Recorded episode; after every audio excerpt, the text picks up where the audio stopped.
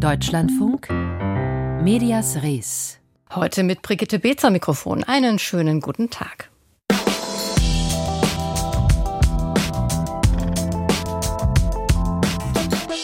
Das Thema Pressefreiheit wird unsere Gesellschaft, so ist zu vermuten, auch im Jahr 2024 wieder prominent beschäftigen. Und auch wir bei Medias Res wollen heute damit in die aktuelle Berichterstattung einsteigen. Anlass ist das Jubiläum einer Institution, die seit nunmehr 30 Jahren auf Verstöße gegen die Pressefreiheit aufmerksam macht und für Gegenmaßnahmen kämpft. Die Rede ist von der deutschen Sektion von Reporter ohne Grenzen. Mehr dazu gleich hier in dieser Sendung, in der wir unter anderem auch auf andere Jubiläen schauen und auch leider immer wieder aktuell die Klimaberichterstattung. Heftiger Regen und Überschwemmungen in Norddeutschland. Der Kanzler zeigt Präsenz und in den Medien wird einmal mehr zu wenig auf die Hintergründe der Katastrophe hingewiesen. Den Klimawandel nämlich. Das schreiben etliche Klimaforscher in diversen sozialen Medien und insinuiert auch der Taz-Umweltredakteur Bernhard Pötter, wenn er in der heutigen Ausgabe seiner Zeitung etwas verzweifelt schreibt, wir leben in einer neuen Normalität. Warum begreift das keiner? Und diese Frage nach dem Warum habe ich kurz vor der Sendung an Östen Terle weitergegeben. Er ist Wettermoderator beim ZDF. Ja, äh, Medien spielen natürlich eine große Rolle, wenn quasi über eine, eine Situation berichtet wird, die gerade passiert. Da muss das natürlich auch richtig eingeordnet werden. Ich gehe da absolut d'accord mit Bernhard Pötter, der sagt, dass wir in einer neuen Realität leben. Genau genommen ist es ja eigentlich so, dass ja kein Mensch normales Wetter mehr erlebt hat. Also ich meine, wir leben in einem veränderten Klima und das Klima hat sich nicht jetzt erst verändert, sondern hat sich über die Jahrzehnte schon verändert und kein Mensch weiß, was normales Klima ist und die Wettererscheinungen werden immer extremer.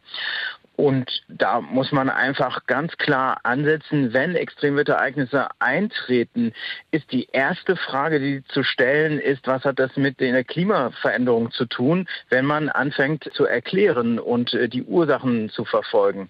Denn es ist ganz klar, Bernhard Sötter sagt, wir sind in einer neuen Normalität, aber ich würde sogar sagen, es gibt kein neues Normal, denn diese Erhitzung setzt sich einfach weiter fort und die Extremwetterereignisse setzen sich weiter fort. Es ist ja kein Zustand, in dem wir jetzt jetzt verharren, sondern es ist dynamisch. Das wird sich immer weiter fortsetzen. Und jedes Mal werden wir vor Hitze, vor Dürre, irgend, vor irgendwelchen Katastrophen stehen und sagen, oh, wo kommt das denn her? Also ich meine, das muss einmal aufhören, damit wir das endlich mal verstehen. Und da ist natürlich jeder Journalist und jedes Medium und einfach die gesamte Gesellschaft gefragt, das richtig einzuordnen. Was würden Sie sich denn zum Beispiel von Zeitungen erhoffen, wenn es jetzt zum Beispiel um die Berichterstattung über die Hochwasserkatastrophe, sage ich es jetzt mal, geht?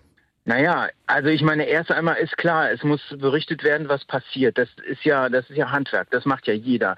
Aber wenn die Ursache gesucht wird, ist das natürlich ein meteorologisches Phänomen.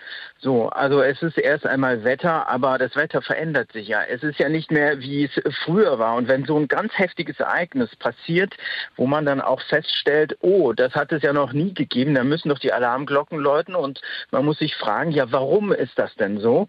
Und diese Recherche Recherche, die, die muss man einfach machen, weil ich habe es gerade schon gesagt, wir leben nicht mehr in, in einer Situation, wie sie vor 40 Jahren war, sondern es verändert sich alles und rapide. Ich meine, ich glaube, ich muss nicht aufzählen, was im Jahr 2023 alles passiert ist. Im wärmsten Jahr in Deutschland, im wärmsten Jahr global, mit Wahnsinnsabweichungen äh, in den Oberflächentemperaturen der Meere. Und genau das ist die Ursache. Denn die Meere und die Atmosphäre, die sind ja gekoppelt und von dort kommt quasi die Feuchtigkeit zu uns.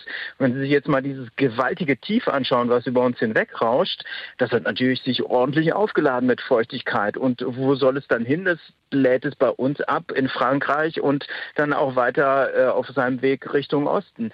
Das sind eigentlich so ganz klare Zusammenhänge, wo es auch nichts zu diskutieren gibt. Und wenn man das halt selber nicht weiß, dann muss man sich die Experten dann heranholen, die das dann einordnen. Und da muss man auch höllisch aufpassen, dass man nicht False Balancing macht, irgendjemand findet, der das auch noch verneint. Nun sind Sie einer von denen, die ja immer auf diese Zusammenhänge auch hinweisen, werden dafür aber mhm. auch extrem angefeindet. Wie gehen Sie damit um? Ja, also das war ja eine Weile ziemlich großes Thema. Also ehrlich gesagt, ja, nein, ich will es nicht runterspielen. Es ist natürlich eine Belastung. Vor allem äh, sehe ich das aber als Verantwortung für die anderen darüber zu reden und zwar für die Jüngeren, die nachrücken und dann sehen, oh, das ist ja ganz schön blöd und irgendwie wird man ja ziemlich angefeindet und ich weiß nicht, ob ich den Job machen soll. Es ist also quasi ein erweiterter Eingriff in die Berichterstattung, weil man quasi dafür angegriffen wird, dass man seinen Job macht. Ich meine, wir sind Journalisten, wir sind Meteorologen. Was sollen wir denn sonst machen, außer darüber zu berichten? Und äh, dafür angegriffen zu werden, das ist ein No-Go und das muss man halt auch sehr deutlich machen. Das äh, haben wir ja auch in dem Panoramabeitrag in der ARD mit Carsten Schwanke ziemlich genau auf den Punkt gebracht, was Sache ist. Und das kann ich nur jedem empfehlen. Das findet sich sicherlich noch in der Mediathek. Und äh, ich finde, dass es die Verantwortung derer ist, die im Mittelpunkt sowieso schon stehen, dass sie sich auch entsprechend positionieren.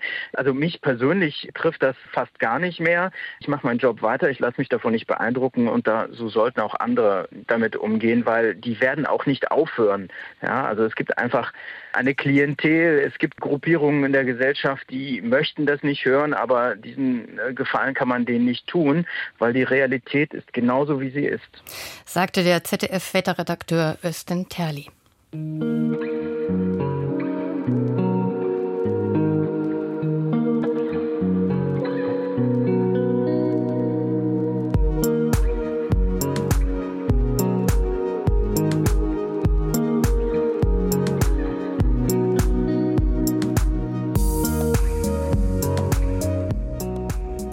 Und wir bleiben bei einem Teilaspekt des vorangegangenen Themas, nämlich den Bedrohungen von Journalisten durch Menschen, denen deren Berichterstattung nicht passt. Warum auch immer.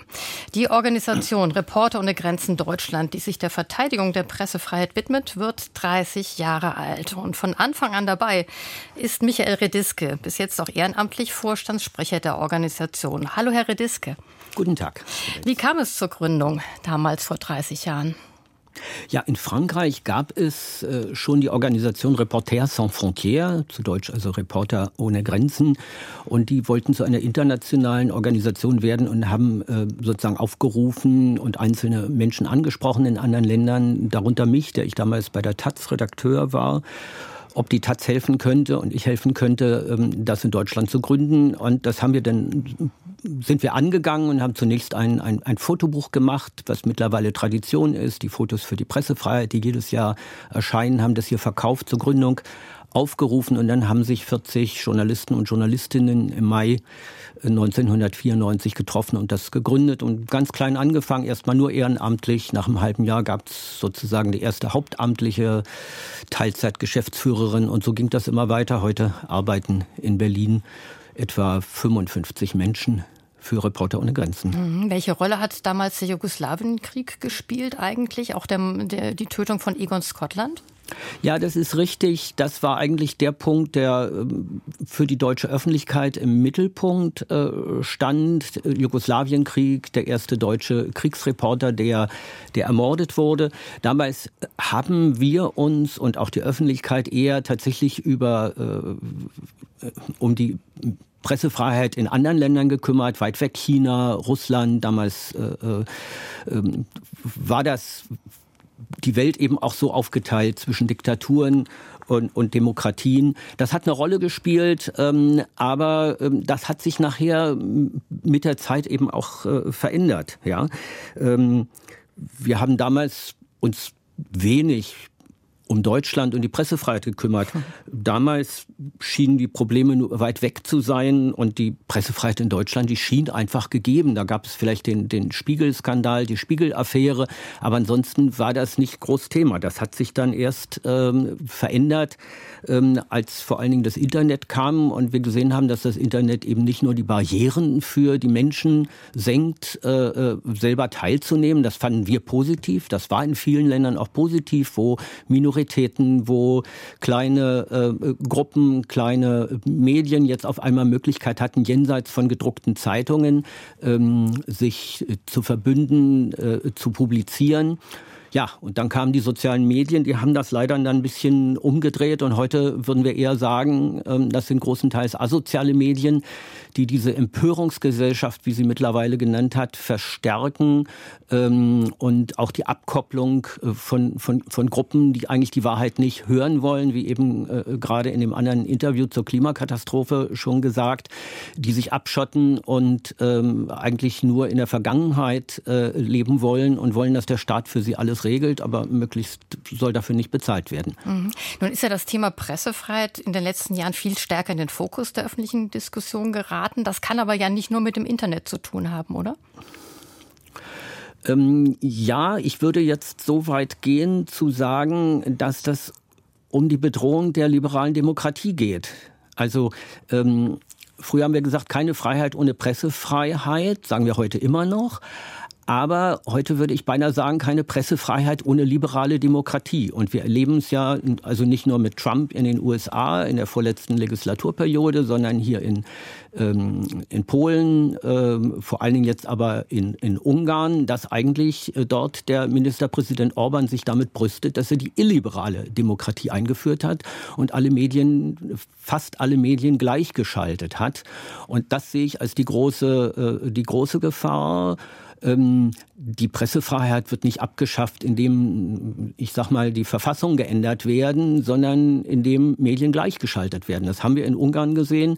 Das ist in Polen passiert. Dort wird es glücklicherweise jetzt hoffentlich nach der letzten Wahl zurückgedreht, äh, sodass nicht mehr die Regierungspartei über alle elektronischen Medien verfügt. Aber das ist sozusagen die neue Gefahr. Mhm. Gibt es auch eine Gefahr in Deutschland? Sehen Sie die auch? Naja, in Deutschland ähm, ist in den Vordergrund gerückt und das beschäftigt uns bei Reporter ohne Grenzen ja auch sehr, sozusagen, dass dieser sachliche öffentliche Dialog immer weniger stattfindet. Also man kann, wie eben in dem anderen Interview äh, gehört, die Zeitungen auffordern, was über die Hintergründe zu schreiben. Ich glaube schon, dass die äh, Zeitungen das größtenteils auch machen. Die können das nur auch nicht jeden Tag machen und vor allen Dingen erreichen sie das Drittel der Bevölkerung nicht, was inzwischen davon irgendwie auch nicht viel hören will, sondern eigentlich nur seinen Status ähm, äh, und seine Finanzen sichern will. Also das ist ja alles bekannt mit der Klimakatastrophe. Katastrophe. Und es ist auch alles bekannt, äh, wo die Bedrohungen auch der liberalen Demokratie liegen. Und trotzdem äh, sehen wir die neuesten Umfragen in Thüringen, in Sachsen mit der AfD, ähm, die davon nicht so viel halten will, von diesen Bedrohungen und eigentlich äh, nur will, dass der Staat alles regelt und aber auch die Regeln des Staates verändern will, dass die jetzt bei einem Drittel in den Umfragen der Stimmen liegen. Hm, das heißt, was würden Sie sich wünschen? Sie hören ja bald auf bei Reporter ohne Grenzen. Bitte, bitte auf eine ganz, um eine ganz kurze Antwort. Gut, also ich höre nicht auf, ich bin nur nicht mehr geschäftsführender Vorstand. Mhm. Ich wünsche mir, dass äh, immer mehr Menschen sich wieder dem sachlichen Diskurs zuwenden und der Suche nach Kompromissen, dem, dem Zusammenhalt äh, der Gesellschaft. Und dazu müssten diese Menschen, die sich da abgekoppelt haben, irgendwie müssten bewegt werden, auch rauszugehen aus ihren äh, sozialen Medien, aus ihren, wo die sich nur noch aus Quellen großenteils informieren, die Verschwörungstheorien verbreiten. Vielen Dank. Michael Rediske, Mitgründer von Reporter ohne Grenzen Deutschland. Vielen Dank fürs Gespräch. Gerne.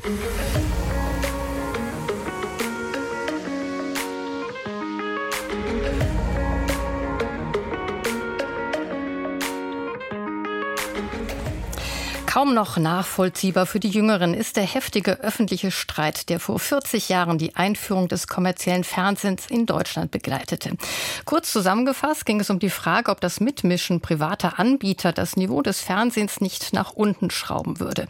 Die Antwort liegt da vermutlich im Wortsinne im Auge des Betrachters. Fakt ist, gestern vor 40 Jahren ging zunächst das auf Sendung, was später Sat 1 werden sollte, einen Tag vor RTL Plus. Seinen knappen Vorsprung konnte der Sender Sender mit dem bunten Ball jedoch nicht wirklich nutzen und blieb der ewige Herausforderer. Mit reichlich Drama im Gesellschafterkreis. Thorsten Zages zeichnet die wechselhafte Sat1-Geschichte nach. Sie sind in dieser Minute Zeuge des Starts des ersten deutschen privaten Fernsehveranstalters, der Sie mit einem Vollprogramm täglich ab 16.45 Uhr über den Nachmittag und Abend begleiten will. Ob wir Erfolg dabei haben werden, das entscheiden allein Sie, die Zuschauer. denn Sie sind der Adressat unseres Programms. Nur wenige hundert Zuschauer im Kabelpilotprojekt von Ludwigshafen sahen am Neujahrstag 1984, wie Gründungsgeschäftsführer Jürgen Dötz den Sender in einem kleinen Kellerstudio eröffnete. Das klang damals ziemlich bieder. Erst spielte ein Sinfonieorchester Händels Feuerwerksmusik und wie es dann im Programm weiterging, rekapitulierte Harald Schmidt später zum 20-Jährigen. Dann kam Hänsel und Gretel, aber kein Porno, sondern Humpel. Also bitte, pass auf. Ja eine Oper.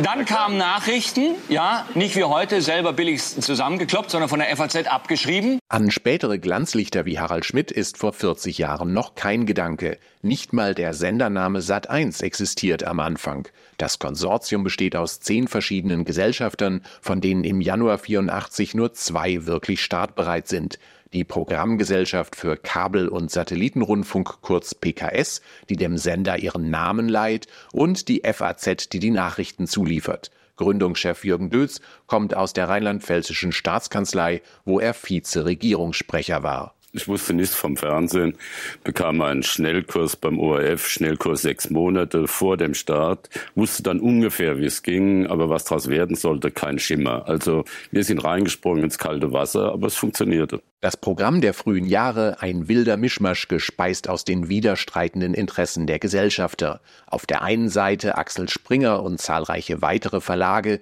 die für Reportagen, Magazine oder den Talk im Turm mit dem früheren Spiegelchefredakteur Erich Böhme sorgen. Auf der anderen Seite die Kirchgruppe, die vor allem ihre eingekauften Spielfilme und Serien verwerten will. Während der Rivale RTL nur ein Dutzend Filme im Archiv hat, kann Sat1 dank Kirch auf 15.000 zugreifen. Die Kehrseite, das Programm sieht konventioneller aus, weil man nicht zum permanenten Neuerfinden gezwungen ist. Erst Anfang der 90er kommen erfolgreiche eigene Serien wie Wolfs Revier oder Der Bergdoktor. Ich bin spät dran. Schon im Dienst? Ich habe gedacht, Sie machen erst nächste Woche auf. Bitte, in Hall warten zwei Frauen auf mich. Hinter den Kulissen lähmt ständiger Streit der Gesellschafter die Entwicklung des Senders. Kirch versucht vergeblich, die Mehrheit am Springer Verlag zu erwerben, um dadurch auch Sat1 zu kontrollieren. Klare Verhältnisse gibt es erst, als Pro7 und Sat1 im Jahr 2000 unter Kirchs Regie fusionieren. Doch schon keine zwei Jahre später bricht das Kirchimperium zusammen, die bis dato größte Insolvenz der Bundesrepublik. Manche Sendergesichter sind inzwischen so populär, dass sie den Einschnitt ohne Schaden überstehen. Harald Schmidt. Ich sage ja zu deutschem Wasser. Anke Engelke. Hi, ich bin die Ricky. Das ist mein Sofa. Deshalb heißt es Rickys Popsofa. Oder Bastian Pastewka. Hallo, liebe Liebenden.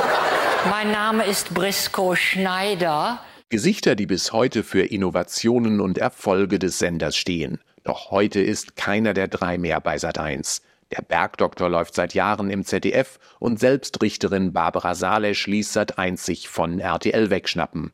Seit 2004 hat sich der Marktanteil des Senders ziemlich genau halbiert, eine Mischung aus verschärftem Wettbewerb und etlichen hausgemachten Fehlern. Sat1-Chefs kamen und gingen, die Zahl der Flops wuchs. Jüngster Hoffnungsträger sind günstig produzierte Vorabendserien wie die Landarztpraxis. Ich bin Sarah, Sarah König, 39 Jahre alt, alleinerziehende Mutter und Notfallmedizinerin aus Berlin. Ich habe mir die ganze Zeit vorgemacht, dass ich mein Leben einigermaßen im Griff habe. Aber das stimmt nicht. Seit November ist bei Sat1 der frühere Kabel-1-Chef Mark Rasmus am Ruder. Im Gegensatz zu RTL hat er keine Jubiläumsshow geplant. In der Gegenwart gibt es für Sat1 einfach nicht genug zu feiern. Ja, Thorsten Zages hat es erwähnt. Der Sender Sat1 wird seinen Jahrestag nicht feiern, der ewige Konkurrent. Allerdings schon, laut Pressemitteilung will es RTL aus Köln mit einer großen Konfetti-Kampagne zum 40. Jubiläum richtig knallen lassen. Was die Marktanteile betrifft, sind sie von RTL halt durchaus verwöhnt. Kevin Barth blickt zurück und dabei zunächst auf einen der Verantwortlichen der ersten Stunde, der ausnahmsweise mal nicht Helmut Thoma heißt. Es ist nicht nötig, dass man mit Milliarden Marksummen auch umgeht, sondern man kann auch mit wesentlich geringeren Mitteln ein Fernsehprogramm auf die Beine stellen. Sagt Programmleiter Thomas Wilsch kurz vor dem Start von RTL Plus in einem regionalen Fernsehsender. Rund 200.000 Haushalte in Luxemburg und Umgebung können zunächst über Antenne zuschauen. Die erste regelmäßige Sendung heißt 7 vor 7 und zeigt Nachrichten.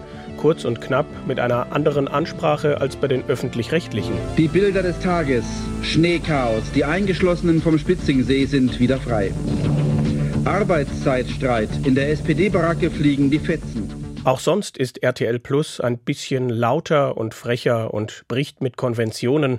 Das zeigt zum Beispiel die Erotik-Spielshow Tutti Frutti.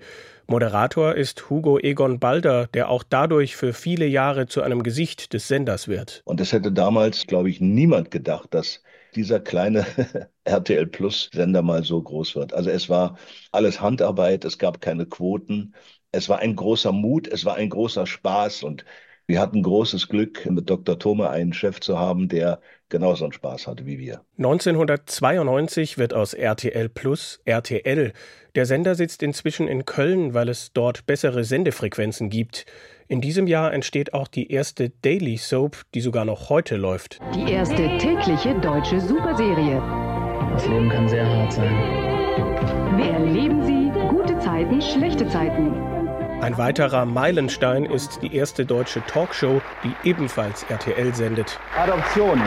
Falsche Mutter, echte Liebe. Unser Thema heute bei Hans Meiser, eine Stunde live aus den Studios in Köln. Immer wichtiger wird auch der Sport für RTL.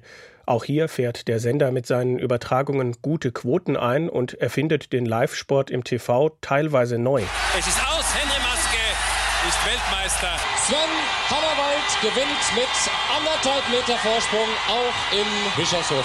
Michael Schumacher in der letzten Kurve kommt über die Linie und ist zum fünften Male Formel 1 Weltmeister. Formate ins Programm nehmen, die bis heute bleiben, ist vielleicht das große Erfolgsrezept.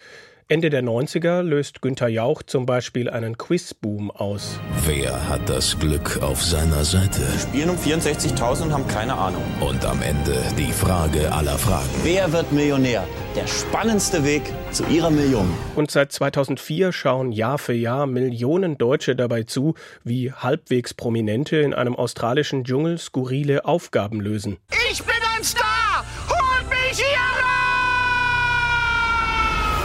Und andere Formate tauchen dann nach Jahren auf einmal wieder auf. Zum Beispiel am Nachmittag, der für RTL lange Zeit ein Problem ist, erklärt Programmgeschäftsführerin Inga Leschek. Das führte dazu, dass 70 Programme pilotiert wurden, von denen sogar 45 ausgestrahlt worden sind. Und am Ende sind wir wieder bei den Gerichtsshows. Einfach weil dieses Publikum am Nachmittag gesagt hat, ah, da ist etwas Vertrautes, da sind Menschen, die ich kenne, die wertvolle Freizeit investiere ich dann in etwas, von dem ich weiß, dass ich nicht enttäuscht werden werde. Aber nicht jedes Sendergesicht bleibt an Bord. Hugo Egon Balder etwa fühlt sich irgendwann nicht mehr wohl. Also diese ganze freundschaftliche Atmosphäre war plötzlich nicht mehr da. Es war eine reine Arbeitsatmosphäre. Die Türen waren auch nicht mehr offen, wie sie vorher immer offen waren. Dann habe ich im Jahr 2000 mir gedacht, das ist nichts für mich und habe gekündigt. Da habe ich auch viel Geld verzichtet, aber ich habe es halt gemacht. Viel Geld fehlt auch RTL gerade, weil der Werbemarkt immer weniger abwirft. Potenzial sieht Programmgeschäftsführerin Inga Leschek deshalb vor allem auf einem Ausspielweg. Zweifelsfrei geht die lineare Sehdauer schon seit Jahren zurück. Daher ist genau jetzt die Zeit, in der wir unsere liebgewonnenen Fernsehmarken ins Digitale, also zu unserer Streaming-Plattform RTL Plus, transformieren müssen. Und das gelingt uns bisher schon ganz gut und ich bin sehr optimistisch, dass wir damit auch in der Zukunft erfolgreich unterwegs sein werden. Zehn Millionen Online-Abonnenten möchte RTL bis Ende 2026 erreichen. Ein ambitioniertes Vorhaben. Aber wer hätte 1984 den Programmverantwortlichen geglaubt, dass sie mit vergleichsweise kleinem Budget so erfolgreich sein können? Meinte Kevin Barth. Und damit war es das von Medias Res für heute. Am Mikrofon verabschiedet sich Brigitte Beetz. Machen Sie es gut.